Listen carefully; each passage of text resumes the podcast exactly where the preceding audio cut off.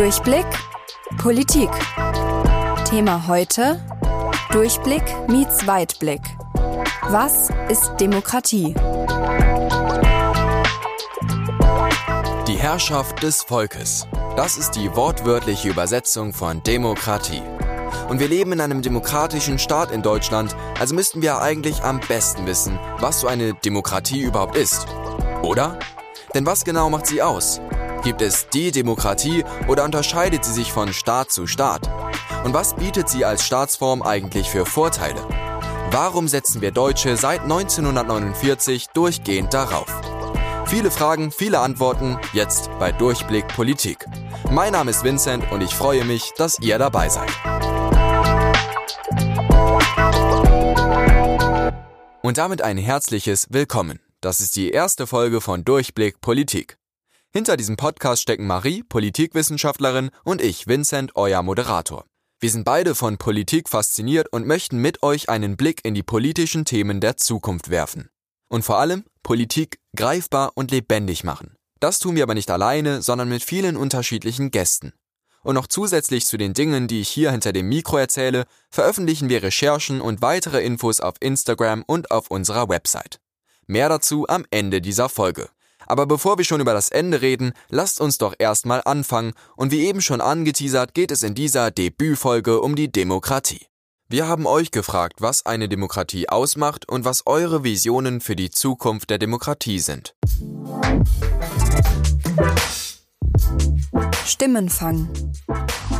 Demokratie bedeutet ja wörtlich Herrschaft oder Macht des Volkes und genau das macht sie auch für mich aus. Also dass wir das Volk eben alle politisch mitbestimmen dürfen, zum Beispiel durch Wahlen. Ja, Demokratie macht für mich natürlich naheliegend erstmal freie Wahlen und Mitbestimmung aus, aber natürlich auch, dass die Politik zum Wohle des Volkes und eben nicht zum Wohle ihrer eigenen Interessen entscheidet. Ich finde, ein großes Problem in der Demokratie ist, dass manche Menschen noch nicht begriffen haben, wie wichtig ihre Stimme sein kann und wie viel Wahlen wirklich ausmachen. Mir persönlich ist an einer Demokratie wichtig, dass sich jeder Mensch ausgiebig damit beschäftigt, wie er seine Stimme einsetzt und was das Resultat davon sein könnte. Ich wünsche mir für unsere Zukunft auf jeden Fall, dass die Demokratie natürlich erhalten bleibt. Vielleicht kann sie ja auch sogar noch mehr Stabilität bekommen durch mehr Bürgerbeteiligung und auf jeden Fall mehr Wahlbeteiligung. Ich bin ein großer Fan von direkter Demokratie, weil ich glaube, dass es äh, gerade in gewissen Punkten, die sehr viel mit Regionalität zu tun haben, wichtig ist, dass äh, nicht irgendwie ein Landtag, der 200 Kilometer entfernt sitzt, darüber entscheidet, sondern eben die Bürger vor Ort, ob das gut oder schlecht für sie ist. Rückblende. Warum hat sich die Demokratie als Staatsform in Deutschland etabliert? Der Durchblick braucht den Rückblick, besonders wenn es um unsere Demokratie geht. Doch über Geschichte reden, das kann mein erster Gast viel besser als ich. Mirko Drotschmann, auch bekannt als Mr. Wissen to Go, erklärt uns jetzt, wie unsere Demokratie zustande kam und was die Verkündung des Grundgesetzes 1949 für Deutschland bedeutete. Hi Mirko. Hi Vincent, ja und zu verstehen, welche Bedeutung die Verfassung, das Grundgesetz für Deutschland damals hatte, muss man sich erstmal anschauen, in welcher Situation befand sich denn das Land zum Zeitpunkt des Inkrafttretens dieser Verfassung. Und da stellt man fest, Deutschland war am Boden. Deutschland hatte den Krieg verloren, hatte zwölf Jahre Nazi-Diktatur und eine sehr, sehr fatale Nachkriegszeit hinter sich. Und 1949 war zum ersten Mal das Zeichen für den Aufstieg gesetzt. Es war klar, es kann jetzt so noch besser werden. Man hatte wieder eine legitime Verfassung, man hatte eine Grundlage für einen Staat und vor allem eine Grundlage für eine zumindest teilweise Souveränität. Die volle Souveränität gab es dann erst einige Zeit später zurück. Und die Mütter und Väter, so heißt es ja immer so schön, des Grundgesetzes, hatten warnende Beispiele vor Augen. Man wollte nicht, dass das, was passiert ist im sogenannten Dritten Reich, wieder passiert. Und man hat gesagt, wenn wir diese Verfassung ausarbeiten, dann muss sie wirklich wasserdicht sein. Dann muss klar sein, das ist ein gefestigter demokratischer Staat, für den diese Verfassung ausgearbeitet ist. Man hat sich also angeguckt, was lief denn schief in der Weimarer Republik? Zum Beispiel die sehr starke Position des Reichspräsidenten. Was lief schief in der Zeit davor? Und man hat sich zum Beispiel auch angeschaut, anschaut, die Verfassung aus der Paulskirche in Frankfurt von 1848-49 bei der Deutschen Revolution und hat sich da vor allem auf die Grundrechte konzentriert, die in der Paulskirchenverfassung festgeschrieben waren. Man hat sich die Weimarer Verfassung angeschaut und sich dort die positiven Dinge rausgegriffen, die negativen Dinge als Warnung verstanden. Und so hat man eine Verfassung erarbeitet, die vor allem eins sein sollte. Ein festes Fundament für eine Demokratie auf deutschem Boden. Und ich persönlich würde sagen, das ist sehr gut gelungen. Die Verfassung, die wir heute haben, ist fast eins zu eins noch die von damals. An einigen Stellen wurde sie angepasst, aber insgesamt stimmt sie wirklich komplett. Und das merkt man auch daran, dass sie schon über mehrere Jahrzehnte gültig ist. Warum heißt diese Verfassung Grundgesetz? Das hängt damit zusammen, dass damals, als der deutsche Staat, die Bundesrepublik gegründet wurde, noch ein weiterer Staat existierte, beziehungsweise kurze Zeit danach, nämlich die Deutsche Demokratische Republik, die in der sowjetischen Besatzungszone gegründet wurde, auch 1949. Und der Grundgedanke damals beim Grundgesetz war, dass man gesagt hat, diese beiden Staaten werden irgendwann wieder vereint. Und bis dahin haben wir diese Verfassung als Provisorium, wie es der erste Bundespräsident Theodor Heuss mal ausgedrückt hat. Und wenn es eine Wiedervereinigung gibt, dann gibt es eben eine Verfassung für den geeinten deutschen Nationalstaat. Und äh, weil man diesem Provisorium noch keinen feierlichen Titel verleihen wollte, hat man dieses Provisorium einfach Grundgesetz genannt. Als es dann tatsächlich eine Wiedervereinigung gab, da dachte man sich, naja, jetzt hieß es schon so lange Grundgesetz, behalten wir den Titel doch einfach bei. Aber natürlich gibt es einen souveränen deutschen Nationalstaat, nämlich die Bundesrepublik Deutschland, seit der Wiedervereinigung mit der DDR 1990. Und natürlich gilt nach wie vor dieses Grundgesetz, diese Verfassung. Also, das Grundgesetz hat viel erlebt in der Vergangenheit und hat sich trotzdem wenig verändert. Vielen Dank, Mirko, für diese interessanten Einblicke. Wenn ihr mehr über die Geschichte der Demokratie wissen wollt, dann schaut doch mal bei Mr. Wissen to Go Geschichte auf YouTube vorbei. Bei uns geht's jetzt weiter mit unserer nächsten Rubrik. In a nutshell. Die Demokratie. Wie anfangs schon gesagt, die wortwörtliche griechische Übersetzung von Demokratie ist Herrschaft des Volkes. Aber damit würden wir es uns zu einfach machen. Demokratie ist nämlich nicht gleich Demokratie. Nicht alle demokratischen Staaten verwenden die gleichen demokratischen Systeme. In der Theorie und Praxis gibt es viele Vorstellungen davon, wie eine Demokratie definiert werden sollte. Schauen wir uns mal an, was unsere Demokratie in Deutschland ausmacht. Die Volkssouveränität. Alle staatliche Gewalt geht in Deutschland vom Volk aus. Das bedeutet aber nicht, dass das Volk direkt die Herrschaft ausüben muss. Wir leben in einer parlamentarischen bzw. einer repräsentativen Demokratie. Unsere politischen Entscheidungen gehen von einer Volksvertretung, also dem Parlament aus. Wir übernehmen die Rolle der Entscheidungsträger, wenn wir unsere parlamentarische Vertretung wählen. Wie zum Beispiel dieses Jahr am 26. September, dann ist Bundestagswahl. Unsere politischen Stellvertreterinnen und Stellvertreter treten dann für ihre und unsere Interessen ein. Auf Kommunal-, Landes- oder Bundesebene in den jeweiligen Parlamenten. Und Ihre und unsere Interessen ist ein sehr gutes Stichwort, denn die Abgeordneten des Deutschen Bundestages sind Vertreter des ganzen Volkes, an Aufträge und Weisungen nicht gebunden und nur ihrem Gewissen unterworfen. So steht es im Grundgesetz. Und unsere Abgeordneten sind dazu verpflichtet, die an sie gestellten Forderungen zu vergleichen und zu prüfen. Sie sollten Entscheidungsgründe transparent darlegen und Verantwortung für ihre getroffenen Entscheidungen übernehmen. Die Gewaltenteilung. Auch die Gewaltenteilung ist ein weiterer wichtiger Bestandteil unserer Demokratie. In manchen Staaten hat nur eine Person oder eine kleine Gruppe von Menschen alleine die Macht. Die Gewaltenteilung, wie wir sie in Deutschland haben, verhindert das. Die Staatsgewalt wird in drei Teile aufgeteilt. Die Legislative, also die gesetzgebende Gewalt, die Parlamente. Die Exekutive, also die ausführende Gewalt, die Behörden, wie etwa die Polizei oder Finanzämter und die Judikative, also die rechtsprechende Gewalt, die Gerichte. Und diese Gewalten können sich gegenseitig kontrollieren. Sie schützen vor Machtmissbrauch. Die Verfassung. Auch ein Bestandteil unserer Demokratie, die Verfassung, also unser Grundgesetz. Es schützt die Rechte der Bürgerinnen und Bürger und ist die Grundlage für unser Zusammenleben. Es hält zum Beispiel fest, wer die Regeln im Staat macht und wer die Regeln umsetzt aber es enthält auch unsere Werte, Freiheit, Gleichheit und Menschenwürde zum Beispiel. Unsere Grundrechte. Artikel des Grundgesetzes können nur geändert werden, wenn zwei Drittel der Mitglieder im Bundesrat und Bundestag zustimmen, also eine sehr große Mehrheit. Die Grundrechte dürfen nicht abgeschafft werden. Der Pluralismus. Ein weiteres Merkmal ist der Pluralismus. In unserer Demokratie dürfen verschiedenste politische, wirtschaftliche, zivilgesellschaftliche und religiöse Interessengruppen friedlich miteinander konkurrieren. Vielfältige Meinungen, Überzeugungen und Interessen. Elemente des Pluralismus sind zum Beispiel Parteien, Medien und Verbände. Sie alle dürfen offenkundig ihre Meinung vertreten. Denn wie Helmut Schmidt einst sagte, eine Demokratie, in der nicht gestritten wird, ist keine. Das Rechtsstaatsprinzip. Alle staatlichen Behörden sind in ihrem Handeln an Gesetze gebunden.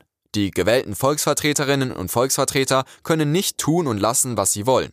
Und für alle Bürgerinnen und Bürger gelten die gleichen Gesetze.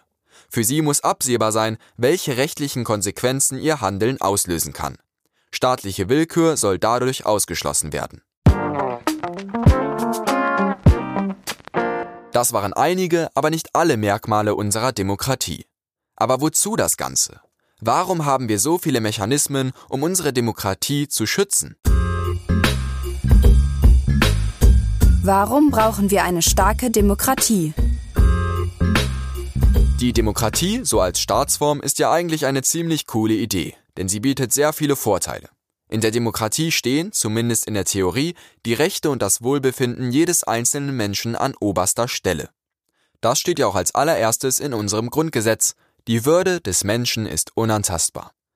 Und eine starke und gesunde Demokratie bringt weitere Vorteile mit sich. Wir alle können wählen. Jeder Mensch, der wahlberechtigt ist, kann seine Stimme frei und ungehindert abgeben. Wir haben Minderheitenschutz. Die Freiheit und Gleichheit von Minderheiten wird gesichert. Wir alle können uns versammeln. Wir können demonstrieren und unsere Meinung öffentlich äußern, ohne in Gefahr zu sein. Das klingt selbstverständlich, ist es aber nicht in allen Staaten. Wir könnten die Liste noch mit Religionsfreiheit, sexueller Freiheit, Chancengleichheit und Verfassungsmäßigkeit fortsetzen. Doch grundsätzlich kann man sagen, dass eine Demokratie den Anspruch hat, allen Menschen ein Leben in Würde und Anerkennung zu sichern. Dieser Anspruch sollte immer bestehen.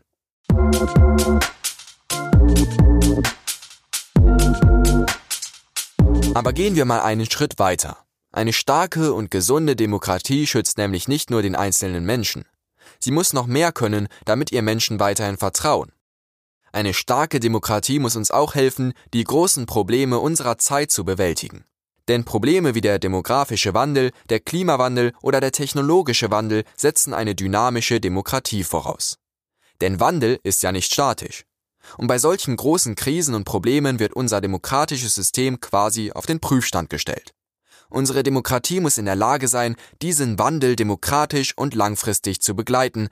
Eine starke Demokratie ist nie statisch, sondern dynamisch. Und unsere Demokratie wird durch verschiedene Faktoren beeinflusst.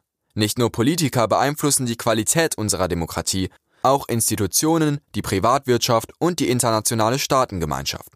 Und ganz wichtig, jeder und jede einzelne von uns. Denn die Mitwirkung von Bürgern ist immens wichtig in einer Demokratie. Wir erinnern uns, Demokratie, die Herrschaft des Volkes. Und keine Frage, der Anspruch an eine Demokratie ist hoch. Im Grundgesetz heißt es ja, dass alle Menschen gleich sind und ihre Stimmen gleich zählen. Aber in der Realität stellen wir oft Abweichungen fest.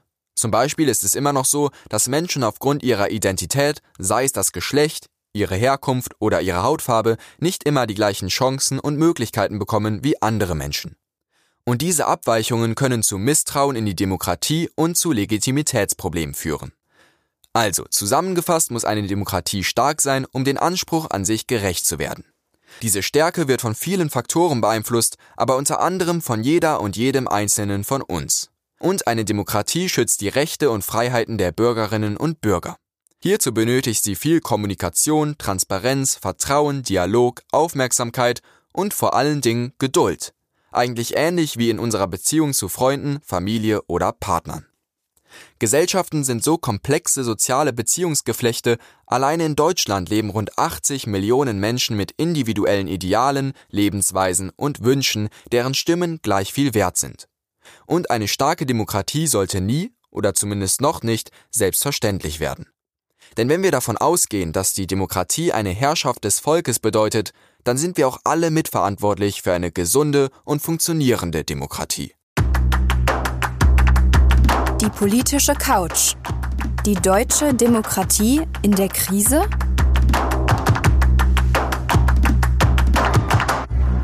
Kommen wir nun zu unserer nächsten Rubrik. Neben mir sitzt jetzt unsere Redaktionsleiterin Marie Knepper. Hi Marie. Hallöchen. Marie, bei der ganzen Theorie, die wir eben durchgekaut haben, ist es ja auch mal spannend zu hören, wie denn dieses Modell Demokratie eigentlich in der Praxis funktioniert. Und obwohl unser demokratisches System ja in der Theorie super klingt und viele Vorteile bietet, hört man immer wieder, dass unsere Demokratie in der Krise steckt. Stimmt das? Warum sprechen manche von einer Krise der Demokratie? Ja, ich glaube, die Entwicklungen der letzten Jahre haben gezeigt, dass das Modell Demokratie an sich vielleicht auch seine Schwachstellen hat oder nicht so stabil ist, wie wir angenommen haben. Wenn wir uns die Entwicklung zum Beispiel in Ungarn angucken mit Viktor Orban, die Wahl von Donald Trump wird da häufig als Beispiel genommen und auch die Entwicklung in Brasilien zum Beispiel.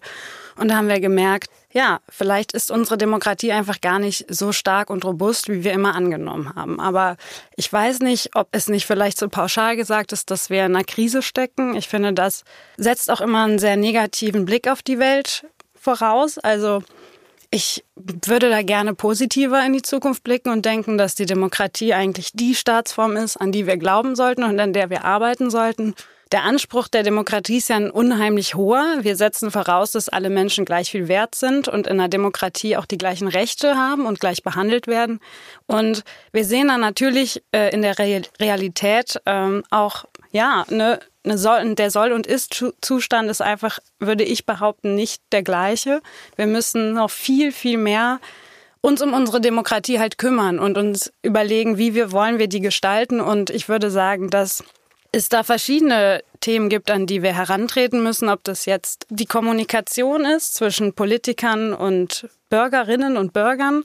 Aber wir müssen ja Vertrauen herstellen. Ich möchte ja an die Demokratie glauben und auch an die Politikerinnen und Politiker, die unsere Demokratie prägen. Aber wenn ich das Gefühl habe, dass da keine Kommunikation und keine Nähe ist, ist es natürlich auch immer schwieriger, Vertrauen aufzubauen. Und ich glaube, das ist eine der großen Herausforderungen unserer Demokratie ist. Wenn man auf den Klimawandel schaut als konkretes Beispiel, dann haben manche das Gefühl, dass die Politik viel zu nachlässig mit dem Thema ist und sich an die Umstände nicht anpasst. Ist das demokratische System vielleicht zu langsam im Hinblick auf den rasanten Wandel unserer Welt oder wären wir damit autoritären Systemen vielleicht sogar besser bedient? Also fangen wir doch mal bei den autoritären Systemen an. Ich persönlich äh, möchte meine Freiheits- und Grundrechte auf gar keinen Fall eintauschen, nur damit die Dinge vielleicht schneller passieren. Ähm, und das ist ja auch das ähm, Spannende an einer Demokratie, wie wir plurale Interessen eigentlich ein. Und natürlich glaube ich auch, dass angesichts dieser Herausforderungen, denen wir gerade, mit denen wir gerade konfrontiert sind, wie zum Beispiel Klimawandel, soziale Ungleichheit, dass wir natürlich eigentlich sehr schnell und eigentlich schon vorgestern hätten irgendwelche Entscheidungen treffen sollen und die auch, finde ich, in der Gesellschaft hätten viel besser diskutieren sollen.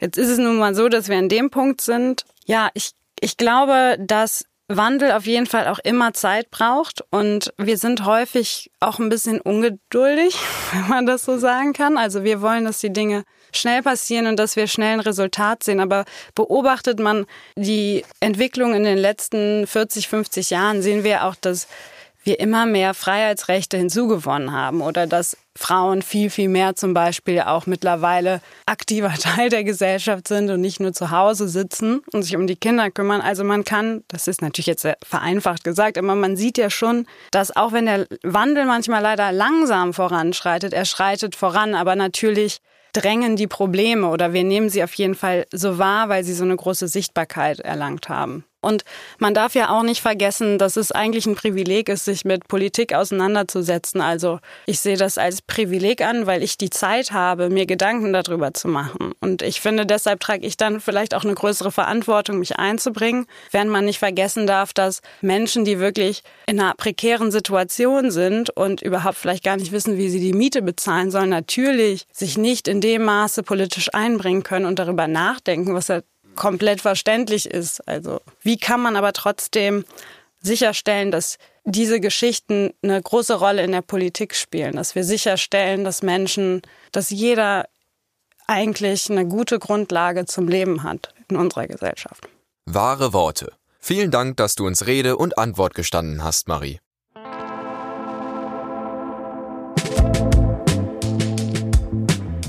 Weltherz. Der positive Blick. Chancen der Demokratie. Wir haben diese Rubrik geschaffen, um dem Weltschmerz entgegenzuwirken. Mit einem positiven Blick auf das, was wir schon erreicht haben, auf unsere Chancen und auf unsere Zukunft. Denn schlimme Nachrichten gibt es genug. Bei Durchblick Politik ist das Glas in dieser Rubrik einfach mal halb voll mit Lösungsvorschlägen und positiven Nachrichten. An sich funktioniert die Demokratie in Deutschland nämlich ziemlich gut. Wir haben freie Wahlen, eine geschützte Pressefreiheit, Menschen können ihre sexuelle Freiheit relativ frei leben, genauso wie religiöse Freiheit, einen relativ, relativ säkulären Staat und so weiter und so fort. Grundsätzlich weist unsere Demokratie eigentlich alle Eigenschaften auf, die eine starke Demokratie ausmachen sollten. Doch wie gesagt, eine starke Demokratie ist nie statisch, sondern dynamisch. Es gibt einen Optimierungsbedarf, denn der Soll ist nicht der Ist-Zustand. Die Demokratie braucht ständig Visionen. Worum geht es uns wirklich? Wer wollen wir als Gesellschaft sein? Und wie kann unsere Demokratie noch stärker werden? Um diese Fragen zu klären, habe ich mit Paulina Fröhlich gesprochen. Sie ist die Leiterin des Programmbereichs Zukunft der Demokratie des Progressiven Zentrums, ein unabhängiger, gemeinnütziger Berliner Think Tank. Frau Fröhlich leitet dort unter anderem Projekte zum Umgang mit demokratiefeindlichem Populismus im öffentlichen Raum. Mit ihr habe ich darüber geredet, welche Visionen sie für die Demokratie hat und was sich an der Demokratie ändert und in Zukunft ändern muss. Ich glaube, dass meine jüngere Cousine deutlich mehr und auch unterschiedlichere Stimmen zu gesellschaftsrelevanten Themen wahrnimmt, als ich es in ihrem Alter getan habe. Einfach, weil sie ein Smartphone und eine Reihe von Apps hat und darauf hört und sieht, was diverse andere so denken. Außerdem gibt es natürlich eine Reihe von digitalen politischen Instrumenten wie die Petition. Online ist es deutlich einfacher geworden, viele Menschen zu erreichen und zum Unterschreiben zu bewegen, als in der Fußgängerzone.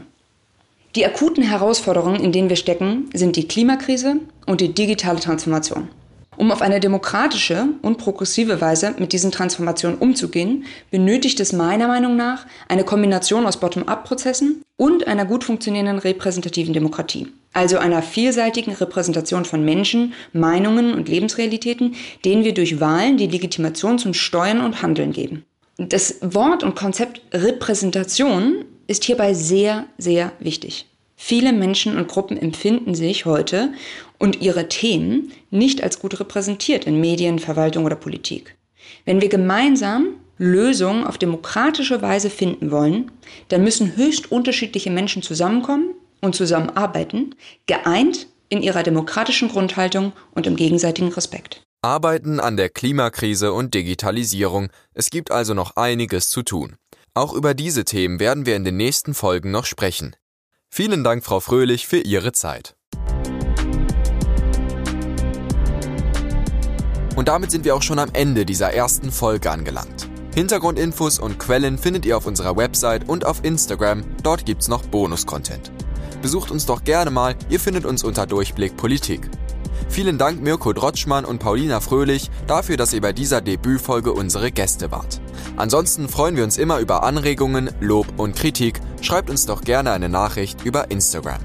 Mein Name ist Vincent und wir hören uns nächste Woche wieder. Bis dahin, behaltet den Durchblick. Das war Durchblick Politik, Folge 1.